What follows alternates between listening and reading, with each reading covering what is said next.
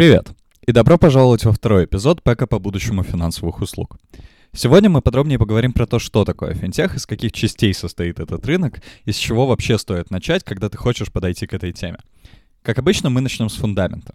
И перед тем, как обсуждать, что такое финтех и из чего он состоит, нужно договориться вообще, почему финтех — это сейчас актуальная тема, и почему в 2019, в преддверии 2020 года мы говорим о финтехе так много. Финтех стал возможным благодаря тому, что во всех сферах нашей жизни, во всех частях жизни человека, технологии стали играть очень важную роль.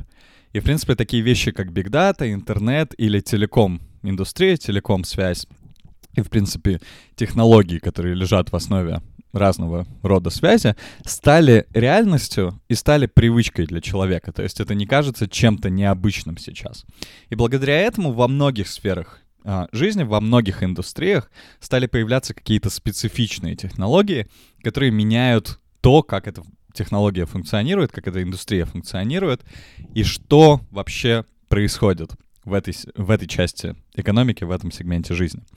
У финтеха есть три основные характеристики, как и в принципе у любой специфичной технологии. Но главное из них — это то, что каким-либо образом финтех трансформирует или видоизменяет индустрию финансовых услуг. И вот как раз-таки, если соединить все определения в какие-то единые характеристики финтеха, мы когда-то вывели три основные характеристики, которые есть у любой финансовой технологии.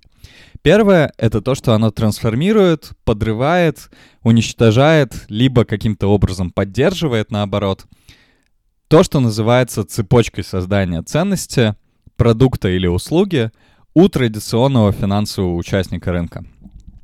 То есть таким образом она изменяет то, как традиционная компания ведет свой бизнес. Вторая характеристика это то, что она упрощает то, как продукты предоставляются финальному клиенту, либо потребителю, либо бизнесу, либо государству. И третье, то, что оно предлагает какое-то кост-эффективное решение — то есть оно сокращает издержки для кого-либо. И таким образом финтех — это намного больше, чем простой финтех-стартап или новая компания на рынке финансовых услуг, которая предоставляет какие-то услуги. Финтех — это концепция или проект, или, например, бизнес-департамент, или, в принципе, любой бизнес, который отвечает этим трем характеристикам. Изменяет то, как работает традиционная компания, упрощает продукт и предлагает решение, которое сокращает издержки. Поэтому, когда мы будем говорить сегодня про финтех, и особенно про опыт в финтехе, нужно понимать, что финтех — это не только финтех-стартапы, как считалось много-много лет до этого. И когда мы затронули такую тему, как value chain, или цепочку создания ценности, нужно договориться, что это такое — в принципе, цепочка создания ценности — это стратегический инструмент, который позволяет нам на какую-то одну последовательную линейку положить то, как компания делает свой продукт. Все, начиная от момента, когда она получает какие-то, например, ресурсы, с помощью которых нужно получать и делать этот продукт или предоставлять услугу, заканчивая тем, что происходит после а, получения продукта или услуги клиентам. И то, что называется либо сервисом, либо поддержкой клиента, либо чем-нибудь подобным. И таким образом появляются какие-то основные активности и второстепенные активности, которые таким-либо, каким-либо образом приводят к получению прибыли внутри компании. И поэтому value chain или цепочка создания ценности — это штука, которая помогает нам понять, какие этапы производства или какие этапы предоставления услуги есть у любой компании. И у банка или у любого провайдера финансовых услуг тоже есть свой value chain. И вот как раз-таки то, что делает финтех, он каким-то э, видом, каким-то образом видоизменяет классический value chain, который есть для индустрии финансовых услуг.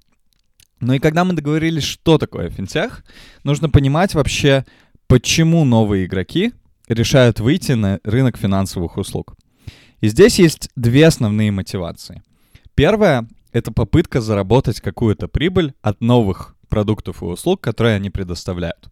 И здесь есть две основные причины, почему это вообще возможно. Первое — это сокращение издержек, вторая — это увеличение выручки. И здесь есть несколько таких ярких примеров. Например, некоторые магазины, некоторые ритейлеры могут выбирать предоставлять свою платежную карту, чтобы избегать каких-то издержек от приема безналичных платежей. И яркий пример тому это, например, Ашан на российском рынке, который предоставляет свою карту, которая не привязана к MasterCard и Visa, которую можно пополнить отдельно. Либо же Starbucks, который дает свою подарочную карту, которую можно пополнить, или карту лояльности, которую можно пополнить и с нее платить за кофе. Другие примеры — это финтех-стартапы, которые пытаются получить новый кусок рынка, либо существующий кусок рынка, отжав его у традиционных компаний. Например, это огромное количество платежных стартапов типа Stripe, которые соревнуются с э, классическими операторами платежей, чтобы предоставлять услуги, например, в интернете. Вторая мотивация основная — это кросс-продажи основных продуктов. Например, у нас есть какие-нибудь провайдеры каких-либо услуг, например, ВКонтакте, которые решают выйти на рынок финансовых услуг, чтобы заполучить дополнительную аудиторию под свой основной продукт, под рекламу, либо под соцсети. Другой пример — это Facebook, который создает экосистему для своих клиентов и замыкает клиентов в этой экосистеме, чтобы у клиента были все необходимые услуги, все необходимые функции, которые нужны ему для того, чтобы без проблем, например, купить что-нибудь внутри социальной сети. И здесь получается, что финтех становится такой надстройкой к основным продуктам. Он не заменяет основных продуктов, он лишь добавляет к ним какие-то дополнительные характеристики. Ну и есть три основных типа финтеха, в зависимости от того, что они предлагают на рынке финансовых услуг и какой эффект они имеют на традиционных игроков. Первое — это то, что называется инновации в юзер-интерфейсе, либо в пользовательском интерфейсе. Это то, когда финтех не делает новую инфраструктуру, не делает новый продукт и не делает новую серверную часть для продукта, но подключается, например, к существующему банку, чтобы предлагать какую-то более удобную штуку для клиента. И классические примеры здесь это, например, онлайн-банкинг, мобильные посттерминалы для курьеров или какие-нибудь подобные услуги, которые предоставляются как дополнительные к основным финансовым услугам.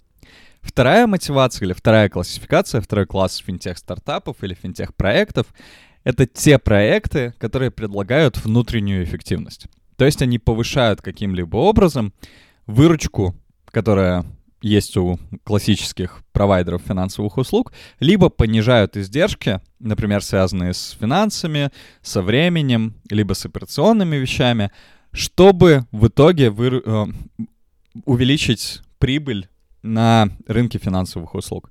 И примеры здесь — это, например, какие-нибудь частные блокчейн-стартапы, искусственный интеллект, голосовые помощники и так далее, которые оптимизируют работу классических финансовых провайдеров.